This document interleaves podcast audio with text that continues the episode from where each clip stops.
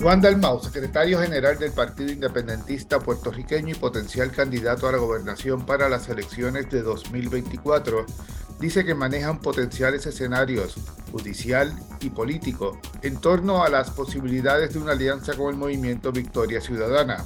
Dalmau habla en esta entrevista sobre cuáles pudieran ser los acuerdos políticos con el MBC para candidaturas coaligadas. Anuncia que está muy cerca la presentación de una demanda judicial para impugnar la ley electoral que desde hace poco más de una década prohíbe las candidaturas coaligadas. También habla sobre sus expectativas en torno al próximo proyecto de ley federal para regular un plebiscito sobre el futuro político de Puerto Rico, que puede ser presentado en la Cámara de Representantes de Estados Unidos en la semana del 17 de abril y ser prácticamente idéntico al 8393 que ese cuerpo legislativo aprobó en los últimos días de la pasada sesión del Congreso. Tan pronto como el mes próximo tiene previsto una serie de reuniones en la capital federal, incluso con miembros del Congreso.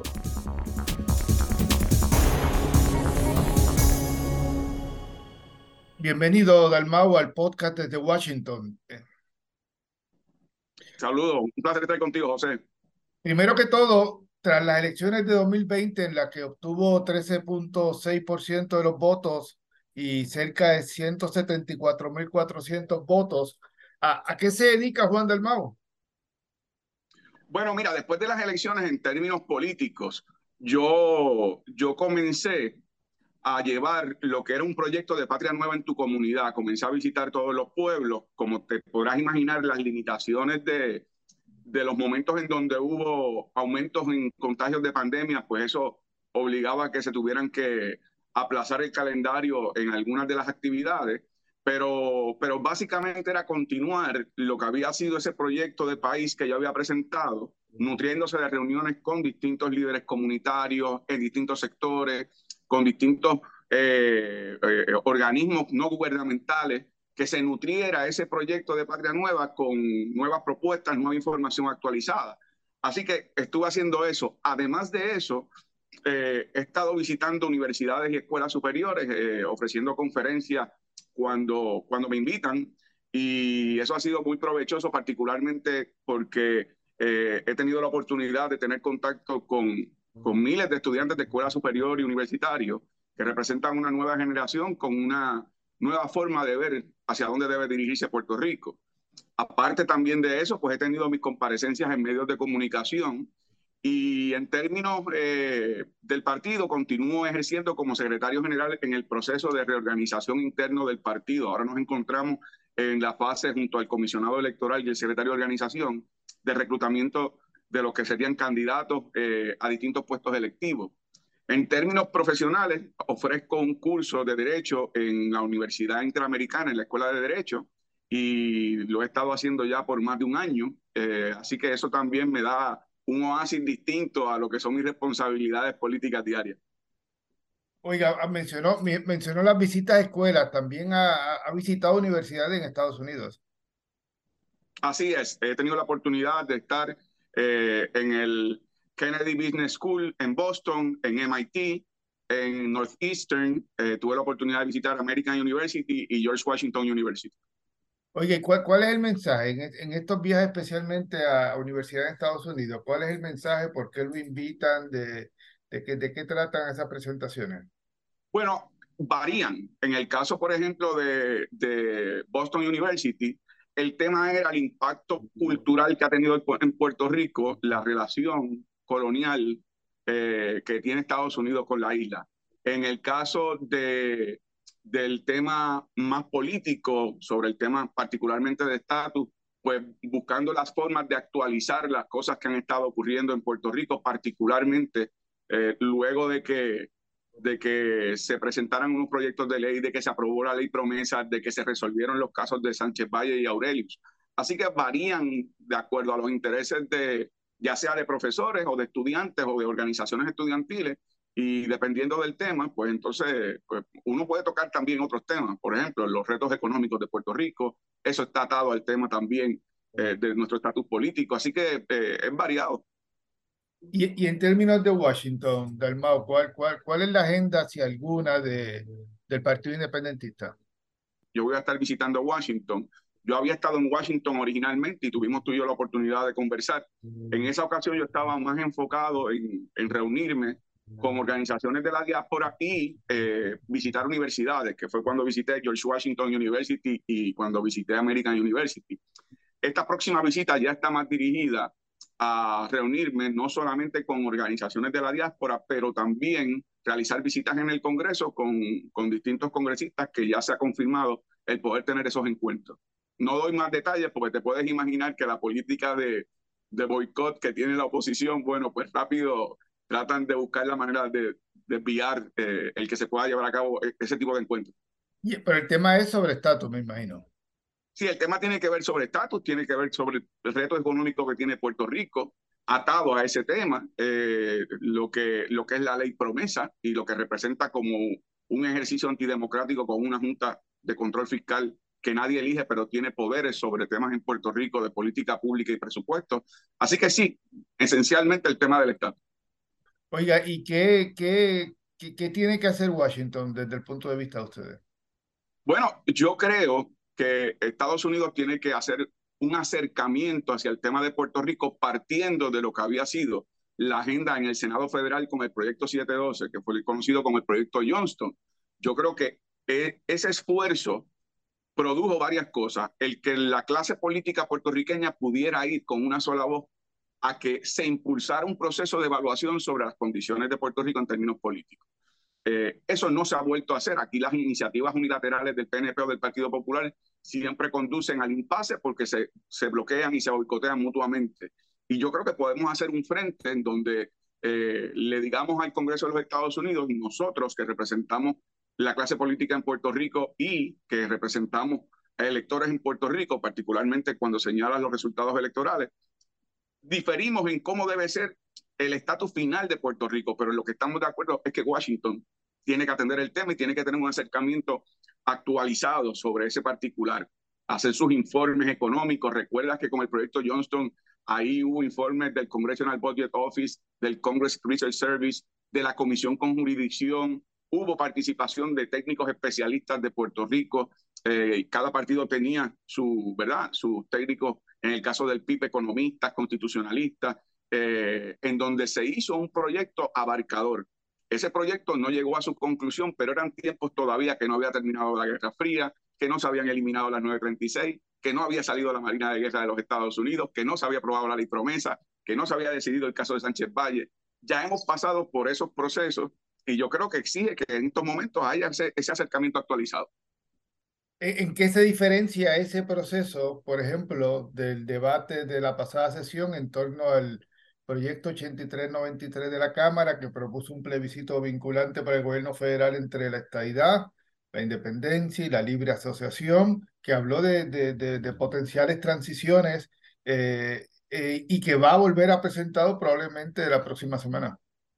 Bueno, mira, el, el proyecto, aunque no es perfecto, y yo he dicho, no es el mecanismo preferido que impulsa el PIB. Yo, nosotros creemos en una asamblea de estatus eh, en donde haya eh, un, un, comité bilateral donde podamos tener eh, ese acercamiento actualizado que yo te decía en referencia al proyecto Johnston. El proyecto sí tenía como valor el que por primera vez el Congreso aprobaba una legislación donde excluía la opción territorial, la opción colonial, como una opción descolonizadora. Y eso era un paso de avance por parte del Congreso de los Estados Unidos. Pero siempre dijimos también y anticipamos que el proyecto no vería la luz del sol, particularmente por expresiones que hemos escuchado recientemente de funcionarios en el Senado Federal, de senadores, eh, porque incluir el lenguaje de que un voto por la estadidad sería vinculante para el Congreso, eso era una píldora venenosa que iba a impedir la aprobación del mismo. Y así fue. Eh, la idea de que el Congreso está obligado a una petición de anexión de Puerto Rico eh, es algo que el Congreso de los Estados Unidos no está dispuesto a, aprobar. Y por lo tanto el proyecto tenía esas deficiencias, deficiencias que yo planteé cuando me reuní con, con los congresistas eh, miembros del Comité de Recursos Naturales que visitaron a Puerto Rico y que, que, participaron de una reunión en el partido. Yo anticipaba que el proyecto no vería la luz del sol eh, mientras tuviera ese lenguaje de una anexión que sea vinculante con la petición que se haga desde Puerto Rico. Eh, el proceso político en el Congreso y en el Senado es mucho más complejo y ellos no estarían dispuestos a renunciar a priori a la autoridad última que tienen como potencia administradora. ¿Usted, usted pensaría de que si se elimina la obligatoriedad de aceptar los resultados, el proyecto tiene futuro? Bueno, todavía está la complicación de la mera oferta de la estadidad, porque hay congresistas que han mostrado resistencia. Eh, Chuck Schumer, después de las elecciones, hizo expresiones que no había ambiente para un, ¿verdad? un proceso en donde se incluyera la estadidad como opción. En el caso de Marco Rubio, que es un aliado del PNP, ha hecho expresiones similares y así sucesivamente entre otros funcionarios. Así que aún así tendría dificultades. Por eso es que yo pienso que un mecanismo como una asamblea de estatus en donde los puertorriqueños escogen delegados que actuarían como unos interlocutores frente al Congreso, eso le daría una fuerza a esos interlocutores de tener una legitimidad electoral, iniciarse ese proceso de discusión y culminar en que el Congreso tenga que responder cuál es la viabilidad, obligaciones y responsabilidades de cada una de las opciones y sus respectivas transiciones, como señalaste que el proyecto este pasado que se, se presentó y se aprobó por el Congreso, eh, esas transiciones, ¿cómo serían? Oiga, y, en términos de los partidos en Estados Unidos, eh, ¿usted cree que mientras no hayan mayorías eh, muy grandes, abarcadoras de los demócratas, nada se va a mover? Bueno, eh, realmente los demócratas de boquilla dicen que creen que Puerto Rico tenga un proceso de estatus, pero también dentro del Partido Demócrata hay enorme resistencia sobre el tema de, de lo que sería una petición de estadidad y particularmente si para colmo fuese vinculante. Eh, basta mencionar a, al senador Manchin, que, que, en muchas posiciones más conservador eh, que algunos republicanos. Eh, creo que en el caso de los republicanos hay una resistencia por unas políticas internas que hemos visto manifestadas cada vez de forma más dramática, no solamente bajo el liderato de Donald Trump, sino también por las actitudes de exclusión que tienen con respecto a lo que son otras nacionalidades y en el caso de Puerto Rico, siendo una nación con su propia identidad, pues también hay una enorme resistencia de que se haga la mera oferta de que Puerto Rico pueda ser anexado. Partiendo de la premisa que Puerto Rico sería el estado con más poder político que cerca de 25 estados, pero entraría siendo el estado más pobre, con otra cultura, otro idioma, y, y eso son consideraciones que obviamente allá tiene una enorme resistencia a cualquier posibilidad de una petición de estadidad. Para, para, para entenderlo, de la, la, la, posición del PIB es que mientras la estadidad sea una de las alternativas a una legislación federal, nada va a avanzar y que es preferible entonces iniciar un proceso en Puerto Rico de diálogo con Estados Unidos para ver cómo encaminar este debate pero al final, al final y al cabo, la estadidad va a estar ahí, ¿no? Este, no, no, podemos eliminar a los estadistas de, de, la papeleta en Puerto Rico. Pero, pero como parte de ese proceso, aunque inicialmente podrían ser candidatos a delegados en una asamblea de estatus, en ese proceso el Congreso tendrá que responder ante la presión generada, la viabilidad de distintas opciones y sus consecuencias. Y una vez se enfrenten a eso, entonces tendrán que responder si va a estar esa opción sobre la mesa o no. Pero ellos tienen que responder. Los puertorriqueños hemos estado debatiendo por 124 años el tema del estatus entre nosotros mismos. Y el Congreso ha pasado con ficha, particularmente cuando tenían un mayor interés en retener a Puerto Rico a principios del siglo pasado y luego durante la Guerra Fría. Pero ese interés ha ido colapsando según, ¿verdad? Puerto Rico perdió su valor geopolítico militar, los intereses de Estados Unidos se movieron de América Latina hacia Medio Oriente, eh, lo que tiene que ver eh, con, con el, cierre de bases militares. Así que yo pienso que, que, en ese aspecto van a tener que responder y enfrentarse a esa pregunta y, y que los puertorriqueños luego, con conocimiento de causa, tengan que escoger entre las opciones viables para ambos países. Y en ese proceso yo confío que la independencia va a salir como la opción, no solamente económicamente, democráticamente y políticamente, más viable. Oiga, en términos del Senado, se puede argumentar que no solo ha habido rechazo a la estadidad, sino que ha habido eh, rechazo a mover el tema. Bueno, lo hay en la medida que siempre eh, eh, cuando está la estadidad como una opción, hay una resistencia de no tener que enfrentarse a una petición de estadidad fomentada por el Senado de los Estados Unidos, si ya de antemano saben que la respuesta es que esa no es una opción viable en términos de amplios sectores dentro del Senado de los Estados Unidos. Y por lo tanto, Lo que ha habido entonces, pues pospone ese tema, pospone ese tema. Eh, el gobierno de los Estados Unidos opera bases de manejo de crisis. Y obviamente, eh, en la medida en que nosotros no hemos podido crear esa crisis, que yo pienso podría generarse o por lo menos iniciarse con una asamblea de estatus, bueno, pues en esa medida se les hace más fácil pasar con ficha.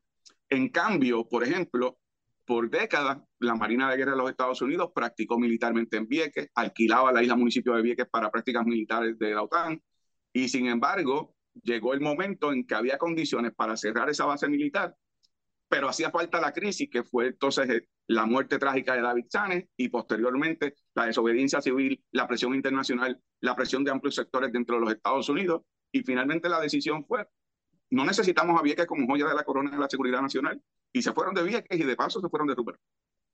Oye, eh, volviendo al, al, al, proyecto 8393, que como le mencionaba, es posible que esta próxima semana eh, vuelva a presentarse en la Cámara, según sus promotores, idénticos, sin, sin un solo cambio. ¿Ustedes piensan que esas las transiciones en torno a la soberanía, libre asociación e independencia son adecuadas o se deberían mejorar? Yo creo que en el caso de la independencia, esos procesos de transición eh, son muy parecidos al proyecto Johnston, que fueron básicamente eh, las condiciones que negoció el PIB en aquel momento. Eh, todavía podrían incluirse algunos elementos, pero incluso en el tema de ciudadanía contiene elementos que contenía el proyecto Johnston. Eh, así que en, esas, en ese aspecto se acerca mucho a aquella definición, no tan amplia como lo fue del 89 al 91, pero, pero yo pienso que son condiciones que contrario a lo que históricamente se había dicho en Puerto Rico, que las condiciones para nuestra soberanía nacional serían penalizantes para los puertorriqueños, lo que se ve es una apertura para que sea una transición democrática en amistad y cooperación con los Estados Unidos, con unas protecciones eh, del tema de la ciudadanía quienes lo son, con lo que puede ser en su momento libre tránsito, con los que sean nacionales puertorriqueños, reciprocidad en términos de reconocimiento de ambas ciudadanías. Así que eh, yo creo que aunque se pueden detallar algunas cosas adicionales, es una buena fase para iniciar eh, una discusión abarcadora sobre el tema de la transición hacia la, soberanía nacional. Diez años de acceso a eh, básicamente la misma asistencia federal y un proceso que se va reduciendo eh, hasta llegar a los 20 años, ¿es suficiente?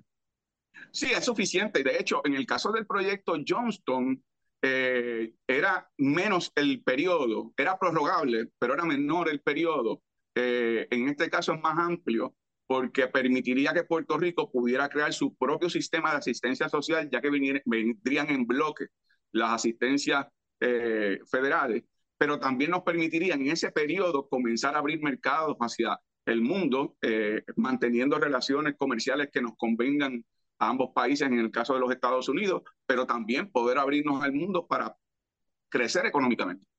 Y ustedes están claros en que bajo la independencia los nacidos en un Puerto Rico independiente cesan de ser eh, ciudadanos estadounidenses. Los que, los que nazcan en Puerto Rico cuando Puerto Rico es independiente serían ciudadanos puertorriqueños. Pero en el caso de los estudios que se han hecho, habría un elemento de reciprocidad de ciudadanía, eh, y esos fueron los informes del proyecto Johnston, en donde el que vaya como un nacional puertorriqueño a los Estados Unidos se le van a reconocer los mismos derechos constitucionales que tiene un ciudadano estadounidense y el que viaje de los Estados Unidos a Puerto Rico como un ciudadano estadounidense, se le van a reconocer los mismos derechos constitucionales de la Constitución de Puerto Rico bajo su independencia. Esos son entendidos de reciprocidad. En otros países tienen ciudadanía común. En el caso de, de, Europa, pues los que forman parte de la Unión Europea. México tiene un sistema de ciudadanía dual. Los que nacen en los Estados Unidos, pero son de padres mexicanos, se les trata como nacionales mexicanos y se les reconocen los mismos derechos o sea que una vez cae la Guerra Fría y la idea de que uno tenía que pertenecer a dos polos, eh, eso abrió un nuevo marco jurídico sobre el tema del tratamiento a la ciudadanía y yo creo que, que en ese aspecto se ha avanzado mucho. Pero, por ejemplo, en el tema de la, la, la, del cese de la ciudadanía bajo la soberanía eh, de, los nacidos en un Puerto Rico independiente, eh, en el caso de la libre asociación, se reconoce incluso prácticamente el acceso automático bajo ese primer pacto de libre asociación. Pero la intención del proyecto es, poco a poco, incluso bajo la libre asociación y de inmediato bajo la independencia, que cese la transmisión de la ciudadanía hacia hijos nacidos en, un Puerto Rico independiente. Y hay soberanistas que piensan que eso es inconstitucional, porque en Estados Unidos cualquier eh, ciudadano estadounidense que nazca en el extranjero tiene derecho a transmitir la, ciudadanía a sus hijos. Sí, esas son las leyes de naturalización de los Estados Unidos y ciertamente es el derecho aplicable. Hay otro elemento, José, que si una persona es ciudadano americano, una mujer, y está embarazada en su octavo mes o en su noveno mes, puede viajar a los Estados Unidos libremente y dar a luz allá. Entonces, hay que manejar este tema de cómo tú vas a transmitir, si se transmite la ciudadanía o si vas a dar unos derechos recíprocos para que esa, esa, esa idea de tener la ciudadanía para poder viajar a los Estados Unidos, para poder ver familiares, la mitad de nuestra población vive allá, eh, se pueda dar. Eso fue objeto de análisis constitucional y fue el gran dolor de cabeza del proceso del 89-91, porque no había en aquel momento formas eh, como se experimentaron luego en otros países del mundo, de cómo tratar una ciudadanía que pueda ser ciudadanía recíproca, ciudadanía común o ciudadanía dual. Eh, y, y, eso se ha avanzado bastante en estos momentos. Por eso es que el proyecto, yo pienso que es un, es un punto de partida, no es un proyecto perfecto, pero en el proceso de discusión, que no la hubo, porque como sabes, hubo unas reuniones eh, privadas con los partidos políticos en Puerto Rico, pero no hubo vistas públicas eh, y no hubo una discusión abierta. Aquí se dieron negociaciones aparte. Y por lo tanto, cuando se abra esa discusión, habrá oportunidad de hacer los planteamientos jurídicos, los planteamientos de los ejemplos internacionalmente, como han operado en el derecho internacional. Y estoy seguro que se podrá definir de forma mucho más precisa y mejor. E-, el argumento de los que piensan que debe haber ese cese de acceso eh, automático a la ciudadanía estadounidense en un Puerto Rico independiente es que, bueno, ¿cómo Puerto Rico va a poder ser soberano de aquí a 30 años si el presidente de Estados Unidos va a mirar a Puerto Rico como un país lleno de ciudadanos estadounidenses? ¿Tiene lógica ese argumento? Bueno, ese es uno de los argumentos de los que yo creo que todavía están anclados eh, en la Guerra Fría. Yo pienso que hoy día hay formas noveles distintas de jurídicamente negociar mediante tratados internacionales. En la libre asociación se le llama pacto pero países soberanos pueden hacer tratados internacionales. Y puede reducirse a que la idea de la ciudadanía realmente, José, eh, es porque puertorriqueños quieren sentirse que pueden viajar libremente a los Estados Unidos para ver a sus familiares. Y si eso se puede atender por medio de tratados o por medio de reciprocidad, eh, esa, esa cuestión estaría atendida. Si la reciprocidad además atiende el que el viaje hacia allá tendrá derechos constitucionales reconocidos y los que viajen de allá para acá tendrán algo de Puerto Rico, pues se pueden dar unos elementos de lo que en el pasado se pensaba se perdía absolutamente, pero ese no es el caso porque la realidad, José, es que el caso de Puerto Rico es un caso único y a veces se compara con otras realidades en otros países en sus procesos de descolonización, eh, en el ejercicio de la autodeterminación. Pero Puerto Rico tiene 124 años como colonia de los Estados Unidos, la colonia más antigua del mundo, eh, en términos de lo que eh, fue la ley Jones y la imposición de la ciudadanía americana creó una situación jurídica que ahora ellos tienen que resolver y resolverla de una forma que se ajuste a nuestra realidad como país y la realidad de la relación que hemos tenido con ellos.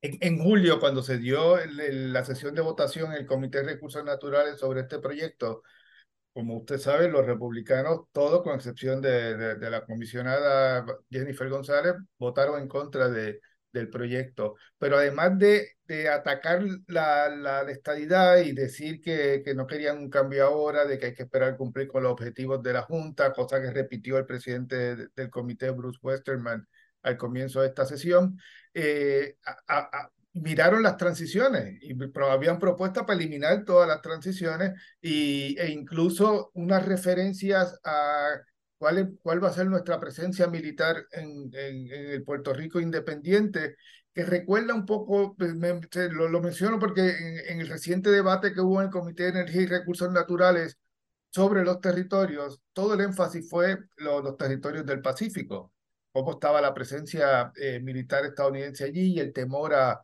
a esta supuesta amenaza de China hacia Estados Unidos. Eh, en, en, en, qué medida el, el, debate en este momento puede estar, eh, no estamos en la Guerra Fría, pero el, el, los temas estos de geopolítica con China pueden influenciar eh, cualquier discusión sobre el estatus de Puerto Rico. Sin duda alguna, Puerto Rico cuando fue invadido fue como producto de una estrategia geopolítico-militar.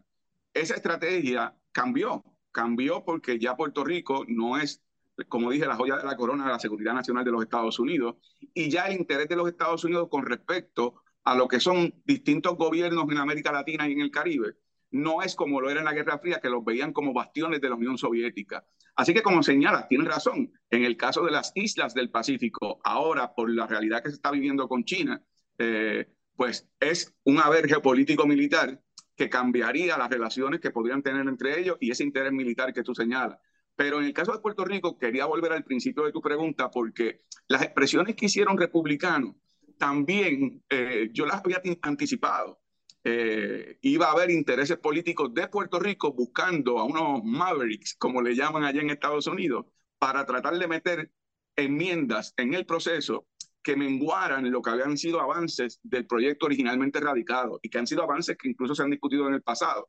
Así que eh, eso era anticipable, pero la realidad es que no, no, no tuvieron éxito en las enmiendas propuestas eh, y no me extraña que vinieran de las filas republicanas porque suelen ser los que los políticos en Puerto Rico que quieren desviar algunos temas de estas fórmulas de estatus, particularmente en el tema de la soberanía nacional. Bueno, pues se, se, buscan aliados que tengan una visión mucho más excluyente, mucho más eh, eh, que margina al diferente al otro. Y Puerto Rico es una nacionalidad latinoamericana, caribeña, distinta. Así que a mí no me tomó por sorpresa esas posiciones. Sí, pero también le menciono el tema de China porque la visión imperialista de Estados Unidos no ha cambiado mucho y el, y el, y el, al final de la sesión, independientemente del proyecto de estatus, se dio una petición de, del Comité de Fuerzas Armadas al Pentágono para que le, le precisen cuál es la capacidad militar de Estados Unidos en la zona de Puerto Rico y las vírgenes, y pues poca gente precisa por, por qué ocurrió, pero al parecer el, el, el interés eh, sigue presente ahí de ver cómo, cómo, cómo Estados Unidos eh, manejaría esta zona. Eh, yo no sé si, lo, si es directamente por el tema de China, pero obviamente todavía el, el interés militar en la zona sigue presente. Yo, yo pienso que el planteamiento se hizo en el contexto más amplio de los territorios. Eh, y tú sabes que cuando se discuten temas, por ejemplo, el tema de Puerto Rico, uno no puede separar ese tema de cómo va a tratar el territorio de Puerto Rico a las consecuencias que puede tener con el territorio de Islas Vírgenes. Porque obviamente de tratarse de una política pública hacia los territorios, eh, pues eso tiene efectos en Islas Vírgenes. Así que no me extraña que el planteamiento se hiciera. Tenemos que hacer un, un avalúo de la posición militar que tenemos en las vírgenes en Puerto Rico, en las islas del Pacífico, pero creo más bien como parte de, de, lo, que, de lo que es un registro, más que una intención de remilitarizar a Puerto Rico. Oiga, el, el gobierno de Puerto Rico, y ahí incluyo a, al Ejecutivo y a la legislatura o, al liderato legislativo de, de, la Cámara y el Senado, han coincidido en los, en el último, los últimos años, o por lo menos en este cuatrenio, ha habido coincidencia en términos de, de buscar mayor acceso a programas federales como el programa de asistencia eh, nutricional suplementaria, un tema que, que, que, piensan que en este momento es la oportunidad para, para acceder a él, que supone un aumento de cerca de 1.700 millones más en, en, fondos de asistencia alimentaria. Han intentado el, el acceso al programa de la seguridad de ingresos suplementario o SSI. ¿Qué, qué, qué, posiciones toma el PIB con, con estos esfuerzos por tratar de acceder a más programas de asistencia social?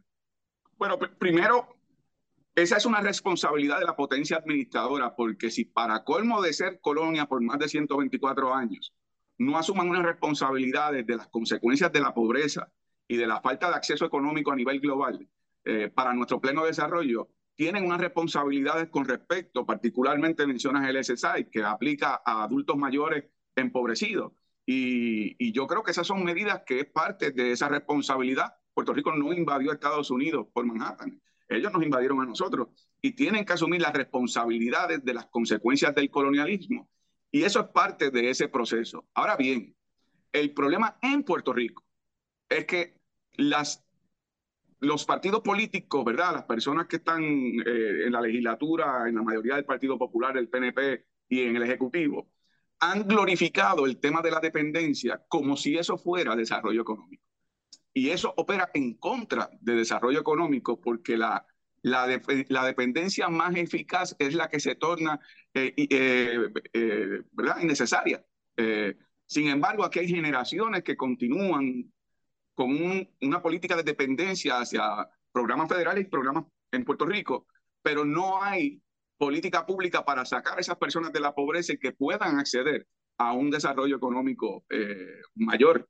Eh, y eso es parte de las limitaciones coloniales, la aplicación de leyes de cabotaje, el costo que tiene en términos de las consecuencias en los productos que consumimos, lo que es el control de las tarifas aduaneras, que no nos permiten traer materia prima para ser competitivos, eh, luego convirtiendo esa materia prima en productos en manufactura que podamos exportar.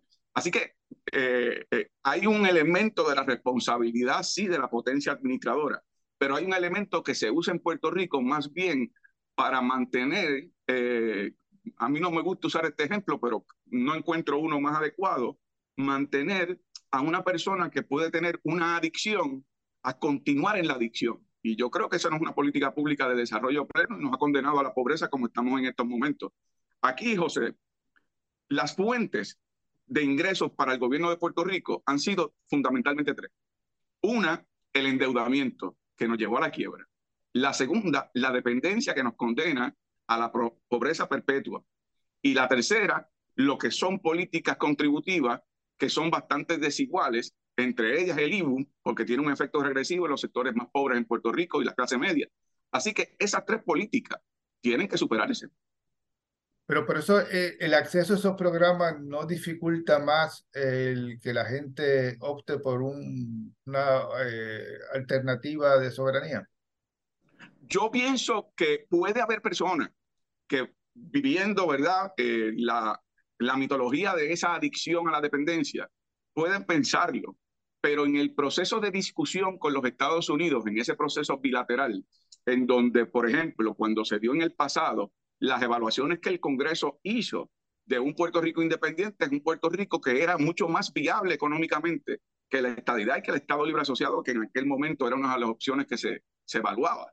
Eh, así que yo pienso que en esa discusión, cuando de los propios Estados Unidos los puertorriqueños vean que tendríamos unos niveles socioeconómicos mucho más altos, mucho, de, mayor, mucho, de, mayor progreso, eh, yo creo que en esa medida facilitaría el proceso. Eso ocurrió en gran medida con el caso de Francia y Argelia, eh, ¿verdad? Llegó el momento que se crearon condiciones tan favorables que eso abrió el camino a que hubiese una determinación para que Argelia se fuera, eh, ¿verdad? Eh, fuera un país independiente. así que yo creo que va a depender del proceso, pero comprendo, José, que va a haber personas que cada vez que hacen esos anuncios se llenan los ojos, pero, pero ¿cuántos de esos anuncios también no son anuncios de fondos que nunca llegan o fondos que se roban como parte de los elementos de corrupción en el gobierno. Así que, eh, que, hay algo de hacer los anuncios, eh, pero a la hora de la hora, eh, el puertorriqueño de a pie está viviendo una realidad empobrecida y, y con el tema de la inflación, con mucho menos dinero para comprar productos y servicios. En definitiva, ustedes no, no, ustedes no piensan que en este cuatrenio va a avanzar nada, lo que resta del cuatrenio va a avanzar ninguna propuesta de estatus en Washington. a mí no me gusta ser pesimista, así que yo te diría que, que me gustaría pensar que se puedan abrir unos caminos de diálogo, ah, aunque sean unos primeros pasos o unas primeras etapas. Eh, y por lo tanto, por eso voy a hacer esta visita al Congreso y continuaré, vez que he tenido presencias allá.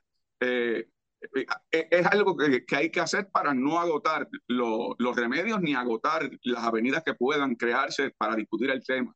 comprendo que hay unas dificultades. El Congreso cambia cada dos años. Ah, ya el año que viene estamos en año electoral en, en el gobierno de los Estados Unidos. La política en Estados Unidos está muy polarizada. El tema de Puerto Rico, si no creamos nosotros una crisis política cívico-gubernamental, eh, no se va a convertir en una de las prioridades de discusión de política pública en los Estados Unidos. Cuando Biden llegó esta mañana a, su despacho oval eh, y le dieron su, su, expediente sobre los temas que hay a nivel global, Puerto Rico no estaba ni en una nota al cárcel, porque no hay la, la urgencia de atender el tema mientras no creemos esa crisis y yo creo que esa crisis se puede crear con una asamblea de Estado. Oiga, y habla de la polarización. Eh, ¿Cómo percibe en general usted ahora las oportunidades de, de, generar estos debates en la era de, de Donald Trump? Bueno, Donald Trump es una persona impredecible y por lo tanto, eh, Donald Trump, que no tuvo una buena experiencia con el tema de Puerto Rico, tanto con el huracán María, con lo que fue después las pugnas que tuvo con eh, la clase política puertorriqueña que estaba en el gobierno, no solamente el gobernador Ricardo Rosselló y su equipo de trabajo, pero también con la exalcaldesa de San Juan, Carmen Yulín Cruz. Así que yo, yo pienso que igualmente Donald Trump puede en un momento decir, oye, ¿y Puerto Rico? Dicho sea de paso, debemos impulsar un proceso para que termine un, un ejercicio de autodeterminación. Podría pasar. No creo que sería mediante la incorporación, porque Donald Trump ha demostrado que es una persona que tiene una actitud excluyente hacia el que es distinto, ¿verdad? de otras nacionalidades. Incluso en un momento dado, Donald Trump se le atribuye haber dicho que si podían intercambiar a Puerto Rico con Groenlandia. Eh, así que pues, es difícil anticipar cuál va a ser su actitud en un momento dado, pero si uno ve el historial, no es un historial como para incorporar a Puerto Rico como un Estado de la Nación federada. Eh, eh, creo que esa polarización ha generado que muchos líderes políticos estadounidenses, particularmente republicanos, tengan las mismas actitudes porque quieren eh, de alguna manera congraciarse con Donald Trump y con una base electoral que sigue a Donald Trump, que es una base electoral sólida y es una base electoral muy vocal y que básicamente tiene el país dividido en la mitad. ¿Y cómo interpretó la, la, declaración de política pública de Casablanca con respecto al, al 83-93? Eh, ellos a, apoyaron que el proyecto avanzara, pero también tenían una línea ahí como de que después se eh, espera que el proyecto cumpliera con, con las normas democráticas del país. Eh, ¿Cómo ustedes percibieron esa declaración?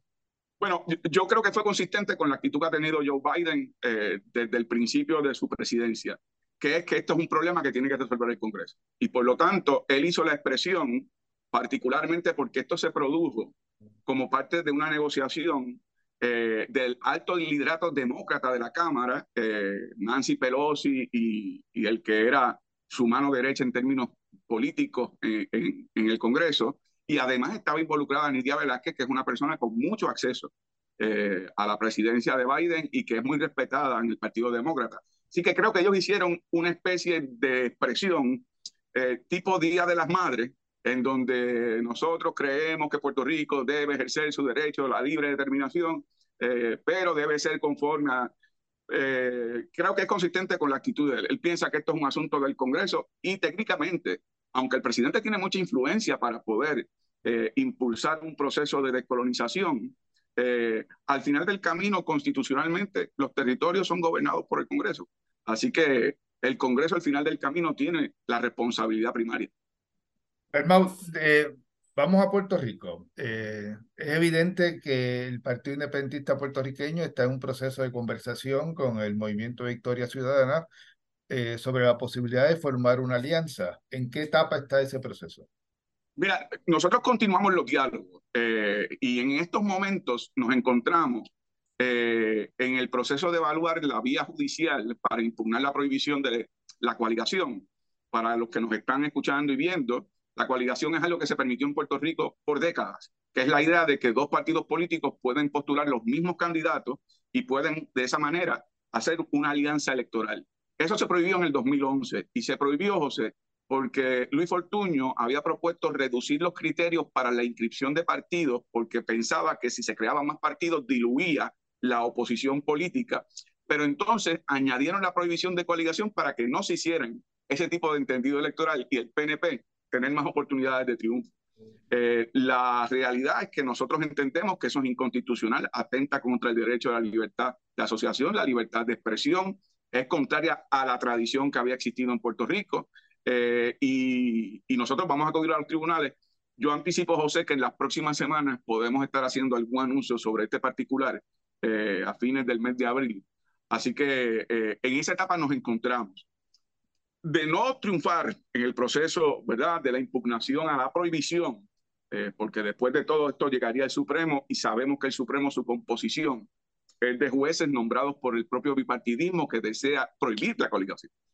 Si nosotros no triunfáramos, eh, entonces nosotros tendríamos que tomar unas decisiones políticas y el calendario se va achicando porque las candidaturas hay que erradicarlas el primero de diciembre y termina el periodo el 30 de diciembre. Eso nos va a obligar a tomar unas decisiones entre Victoria Ciudadana y el PIB, en donde no solamente tenemos que llegar a unos entendidos de puntos comunes programáticos, eh, que sea una agenda común, pero también cómo vamos a manejar el tema de las candidaturas, porque eh, la ley también tiene unos lenguajes ambiguos que puede prestarse para, para que haya mayores obstáculos en ese proceso. Así que esas decisiones políticas las tendremos que tomar una vez agotemos la vía judicial, pero las conversaciones continúan. Oiga, pero es posible, digamos que el, que el y el MBC van a finales de mes al tribunal. ¿Es posible lograr una solución eh, judicial final antes de diciembre?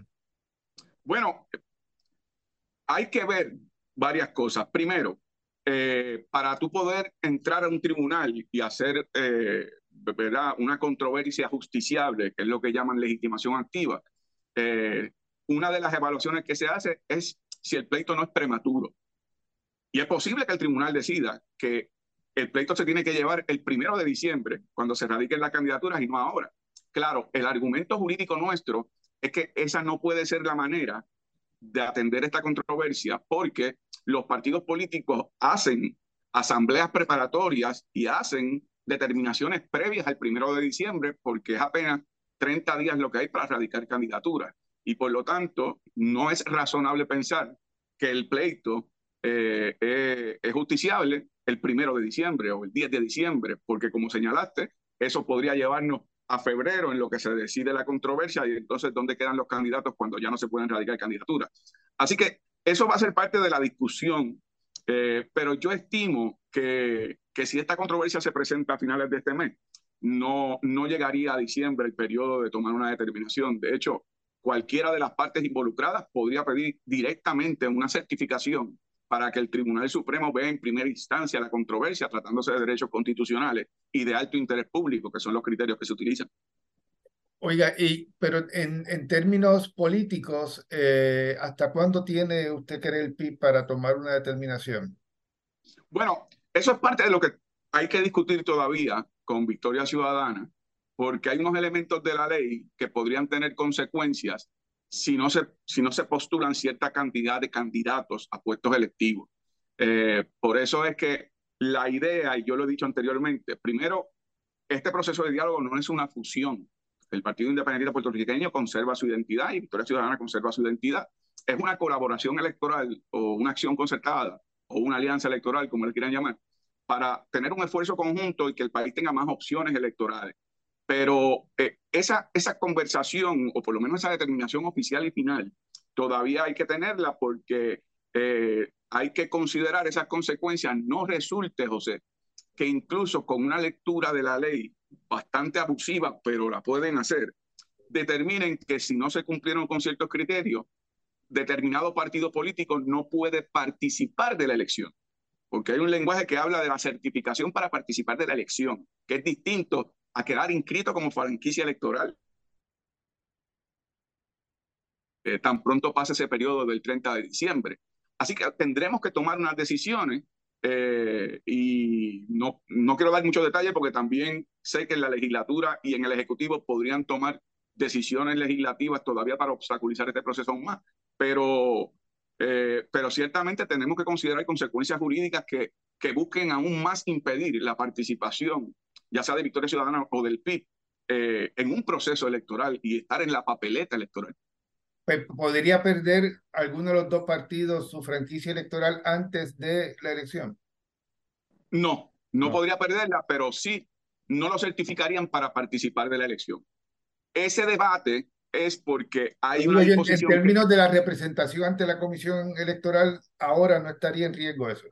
Eso no está en riesgo porque hay una determinación del Tribunal Superior que fue final y firme, no fue apelada, en donde el tribunal determinó que habiéndose dado unos cambios justo antes de la elección, cuando ya los partidos políticos tenían sus candidatos y tenían las reglas de juego, pues se reconoció que los cinco partidos políticos teníamos derecho a tener representación en la comisión. ¿Qué pasa después de la elección? Habría que ver qué lectura le dan porque ciertamente la ley electoral se diseñó para dos partidos políticos, el bipartidismo se apropió del proceso electoral. Eh, por eso ese periodo en donde se habló de una reforma electoral después de las elecciones, realmente fueron reuniones entre el PNP y el Partido Popular, entre Edmundo y Jorge Colbert. Y esas negociaciones no condujeron hasta el momento a ningún entendido eh, final, pero ciertamente partía de la premisa de que son solo dos partidos, cuando nuestra insistencia fue que aquí hay cinco partidos y más ahora que luego del resultado electoral, mientras Pedro Pierluisi sacó 33% de los votos, el Partido Popular sacó 32% de los votos, entre Victoria Ciudadana, el PIB y Proyecto Dignidad, sacamos 36% de los votos. Y por lo tanto, no puede sacar a una tercera parte del electorado de la ecuación de cómo se evalúan los procesos electorales. Oiga, ¿podría el PIB eh, apoyar a un candidato, por ejemplo, a comisionado residente en Washington o candidata que promueva la estadidad para Puerto Rico?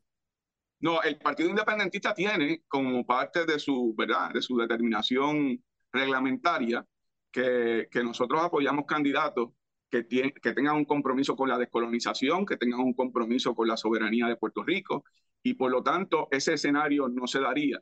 Eh, pero, pero parte del proceso ha sido, por ejemplo, que el Comité Central sí tuvo un, un encuentro hace cerca de un mes, más o menos, en donde hizo una declaración formal donde sí estaba autorizando al Partido Independentista a llegar a unos entendidos electorales eh, con otros sectores. Eh, y en ese aspecto, pues ahí hay por lo menos una avenida para buscar la manera de que candidatos que representen valores similares a los del PIB podamos tener algún entendido electoral pero que eso también tiene que ver con viabilidad electoral, eso tiene que ver, en ocasiones yo digo esto un poco eh, medio en broma, medio en serio, hay personas que han creado la impresión de que esta conversación que estamos teniendo en el Partido Independentista de Victoria Ciudadana se trata como, como escoger a los miembros de la Liga de la Justicia. ¿Tú te acuerdas de aquellos muñequitos en donde salía Superman, la Mujer Maravilla, Batman, Robin? Eh, esos no son los procesos políticos. Los procesos políticos son más complejos y requieren unas evaluaciones de carácter, de historial, de lo que, de lo que es la viabilidad electoral de las personas que, que participan, ¿verdad?, de, de esos encuentros. Y por lo tanto, no es un proceso fácil. Y creo que no se debe ver eso como algo malo, se debe ver como un paso de avance, independientemente de cuál sea el resultado final. Por primera vez en tiempos modernos hay dos partidos políticos con sus propias identidades que están dispuestos a llegar a unos entendidos electorales, que hay que todavía definir condiciones, eh, eh, definir candidatos, eh, puestos, programas común, y es un proceso novel en Puerto Rico, por lo menos en tiempos modernos. Y, y lo que se logre debe tomarse como una buena noticia. Sí, pero por, ejemplo, el, se van, a, van a tener que apoyar candidatos del MBC. Si, si, si usted quiere que el MBC, por ejemplo, apoye una candidatura de Juan Dalmau a, la gobernación.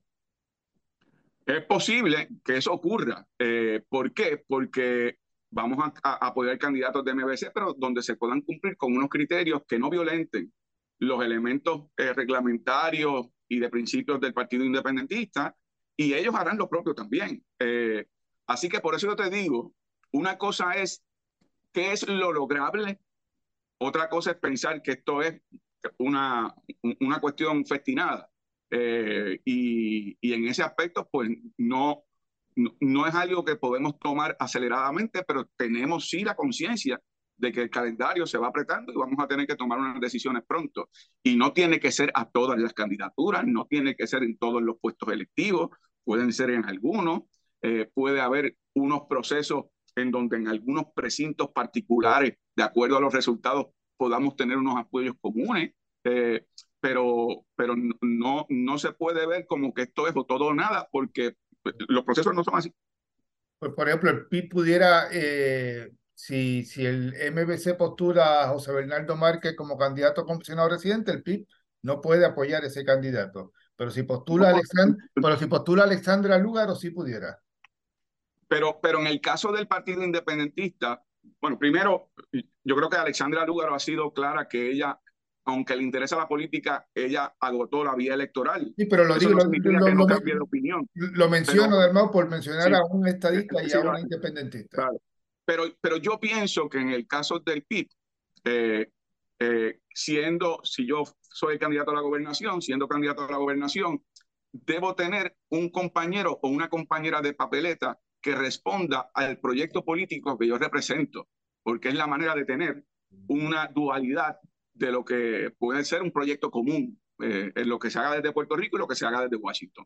Así que va a haber unas posiciones en donde, en donde particularmente Washington, pues, pues no habría ese tipo de, de oportunidad. Pero, por ejemplo, para la alcaldía de San Juan sí pudiera haberlo. En el caso de San Juan, sí podría haberlo y es algo que se ha discutido. Eh, eh, Manuel Natal no ha anunciado ninguna determinación, pero yo pienso que Manuel Natal logró algo extraordinario en la pasada elección, gana la elección el día del evento electoral, luego con los votos adelantados y los votos eh, encamados, pues ahí entonces hay unos cambios de lo que ocurrió y la manera que se llevó a cabo ese proceso de, elección. Eh, así que yo creo que él está en una gran posición de poder tener la oportunidad de ser alcalde de la ciudad capital con las responsabilidades que eso conlleva. En el caso del el PIB, la elección pasada, la realidad es que aunque yo tengo al final del día ese 13.56% de los votos, la realidad es que el día del evento electoral yo obtuve 18% de los votos y en municipios como San Juan 20% de los votos, en municipios como Caguas 20% de los votos, municipios como Ponce 19% de los votos, Mayagüez 20% de los votos. Eh, logré apoyo en 37 unidades electorales que no son colegios, son los centros de votación completos. Así que se logró también algo histórico que es una plataforma para lograr todavía más. La última encuesta del nuevo día todavía me coloca en mejores números de apoyo. Así que yo creo que eh, hay que tomar unas decisiones de acuerdo a estadísticas, de acuerdo a viabilidad, de acuerdo a, a cómo estratégicamente se pueden tomar esas decisiones y a base de, de, esa evaluación se tomarán las decisiones finales. Oiga, sí, si yo me llevo algo de esta entrevista en torno a este tema, es que el PIB puede eh, acordar con el MBC candidaturas como gobernación, alcaldías y legisladores por distrito podría, podría llegar a ese entendido. Claro, nosotros, eh, si al postular candidato a la gobernación, dependemos enormemente del apoyo de nuestra estructura electoral a nivel local. Y eso lo encabezan candidatos alcaldes y alcaldesas. Eh, así que hay un elemento a considerar. Esos son los que organizan el equipo electoral, esos son los que hacen campaña a nivel local eh, en términos de las candidaturas nacionales. Así que esa es una consideración distinta a, por ejemplo, representantes o senadores de distrito, eh, en donde pues ya al ser más regionalizado, pues no depende tanto de lo que se llamaba en los Estados Unidos all politics are local, eh, mientras que en el caso de los legisladores por distrito puede darse una consideración distinta. No estoy excluyendo ninguna posibilidad, pero, pero hay que tomarlo de acuerdo a lo que pueda hacer. Pero sí el PIB ha estado en este proceso de diálogo en la mejor disposición de que se puedan llegar a unos entendidos, tomando en cuenta lo que te mencioné anteriormente, todas las trabas que se tienen que enfrentar antes de poder postular el candidato que vayamos a postular. Bueno, pues entonces yo corrijo y digo la alcaldía de San Juan, la gobernación y legisladores por distrito. Oiga, eh, ¿puede ganar una, una candidatura a la gobernación coaligada entre el MBC y el PIB? Yo pienso que sí. Yo pienso que en la pasada elección eh, Alexandra Lúgaro logró un apoyo electoral importante de 14%. Yo logré un apoyo electoral de 14%, redondeando. Eso suma 28%. Yo no soy ingenuo, yo sé que los votos no se transmiten como si fuera un pago de ATH móvil, pero ciertamente es una plataforma de trabajo que permite tener una base sólida. De nuevo, como te dije anteriormente, el gobernador fue certificado con 33% de los votos solo 5% más de lo que obtuvimos entre Victoria Ciudadana y el PIB a la gobernación. Del mismo modo, con, con unos apoyos en candidaturas importantes, eso va a generar una dinámica en el país que yo creo que va a captar la imaginación del pueblo de Puerto Rico en su ánimo de cambio para poder apoyar ese tipo de proyectos de, de acciones concertadas o alianzas electorales. Ok, y en términos de, tiempo, como usted mencionó, a finales de mes eh, debe estar radicado el, proyecto, eh, perdón, la, impugnación de la, ley electoral para, para tratar de viabilizar esta alianza y en términos políticos eh, tendrían hasta octubre o noviembre, piensa usted, para tomar una decisión cada colectividad. sí, o si pudiese hacerse antes, pues también, ya sea en agosto o... Eh, ¿Usted cree, que, que, esa decisión se toma antes, no, no tan cercano a diciembre? Tiene, tiene que tomarse antes de diciembre, sin duda alguna. Sí, pero digo yo, más, antes de octubre o noviembre, no tan cercano a diciembre. Va a depender de las discusiones y conversaciones que tengamos. No, no me atrevería a anticiparte, pero sí diciembre es la fecha final.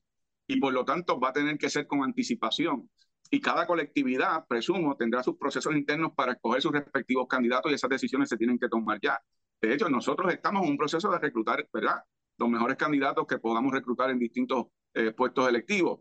Eh, eso no significa que si después hubiese algún cambio se pueda crear eh, ese, ese cambio, pero, pero, o sea, me refiero de apoyo mutuo en candidatura.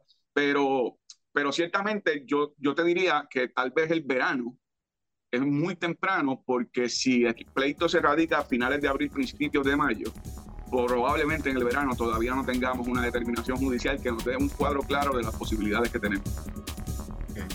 Muchas gracias, Delmau. Gracias por su participación en el podcast desde Washington. Oye, José, como siempre, cuídate mucho y un placer conversar contigo.